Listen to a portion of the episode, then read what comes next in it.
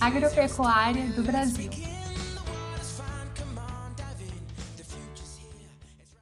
E aí, pessoal, tudo bem? Terceiro podcast aqui, e nesse a gente vai falar de agropecuária do Brasil. Como essa semana o conteúdo de geografia é um pouco extenso, eu preferi dividi-lo em dois podcasts.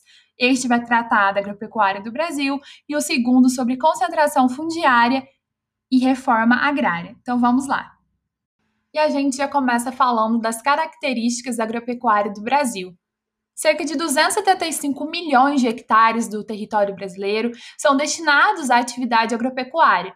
E destes 275 milhões, 79 são hectares destinados à pecuária e 196 milhões à agricultura. Outra questão muito importante a se falar da agropecuária aqui no Brasil é a agropecuária familiar e moderna. Nós já sabemos um pouco né, sobre a agricultura e pecuária moderna e tradicional, que a gente já falou em episódios anteriores, e neste a gente vai focar também nessa questão tecnológica, né, que a agropecuária moderna utiliza muito mais tecnologia do que a familiar. Mas não somente isso, nós vamos falar de distribuição de terras, do uso da mão de obra e outras coisas. Dando foco né, para o destino da produção, nós sabemos que a agropecuária familiar é a responsável pelo abastecimento interno do país enquanto a moderna está voltada para o mercado externo. O que acontece é que o Brasil, como um país muito dependente de suas commodities, acaba dando maior valor a essa é, agropecuária moderna, né? Principalmente aos grandes latifúndios de produção de soja, de café, de todos os commodities que são exportados. Então, nosso país é um país muito dependente das commodities. Qualquer oscilação no mercado externo, né, no mundo, acaba afetando a nossa economia diretamente.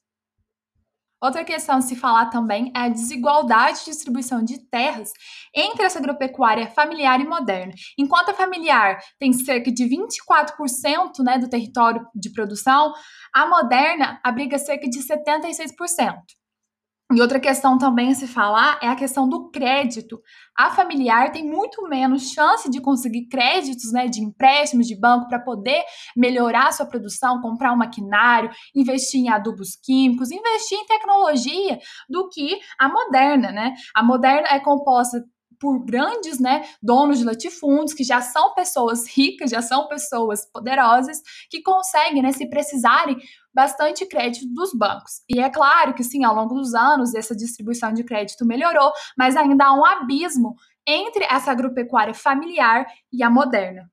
E por último, né, para a gente fazer uma conexão bem interessante aqui, a mão de obra empregada nessas produções é muito maior na familiar. Cerca de 74% da mão de obra vem né, das produções familiares.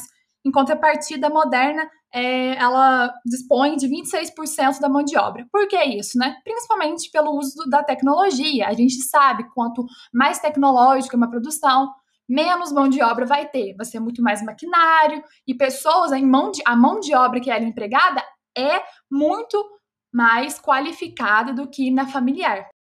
Então, essas são as principais diferenças, tá? Entre agropecuária familiar e moderna, mas eu vou dar um enfoque maior para essa desigualdade, né, entre grandes produções e a familiar, é no próximo episódio. Então, agora a gente vai falar dos principais produtos, né, agropecuários aqui do Brasil. É, e o que a gente vê é que, em disparada, ano após ano, a safra de soja vem crescendo, né? Soja, soja, soja, vai para o centro-oeste, é tudo soja, é soja.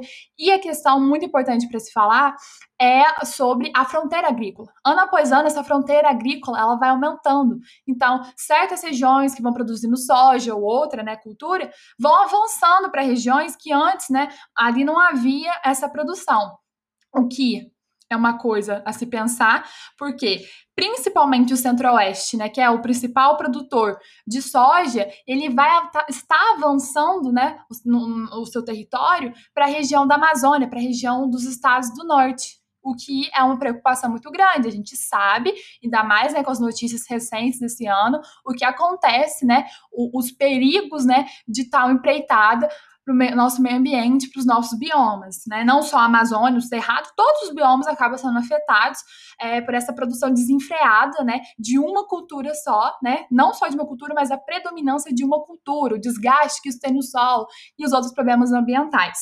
Mas não só de soja, né? A gente vive, nós sabemos a capacidade que o nosso país tem de produzir né, diferentes gêneros agrícolas. Em cada canto do país há uma realidade diferente, há vários Brasis né, dentro do Brasil. Nós sabemos a diferença de clima de cada região. Então, assim, por mais que tenha os principais produtos que eu vou citar aqui agora, né, que depois da soja nós temos a cana-de-açúcar, o café, milho, algodão, laranja, mandioca, arroz, cacau e tabaco, como sendo os principais produtos exportados, nós temos também produções né, de inúmeras outras culturas. Eu ficaria listando aqui até amanhã e não acabaria, né?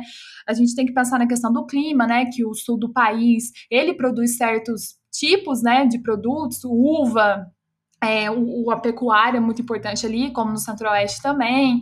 É, o norte do país tem uma questão muito ligada ao extrativismo, é, e como o Nordeste também, Minas Gerais aqui muito forte com café, é, Espírito Santo também. Então, assim, é uma, é uma mistura muito, muito interessante aqui no país e muito diversa dessa questão de produção agrícola.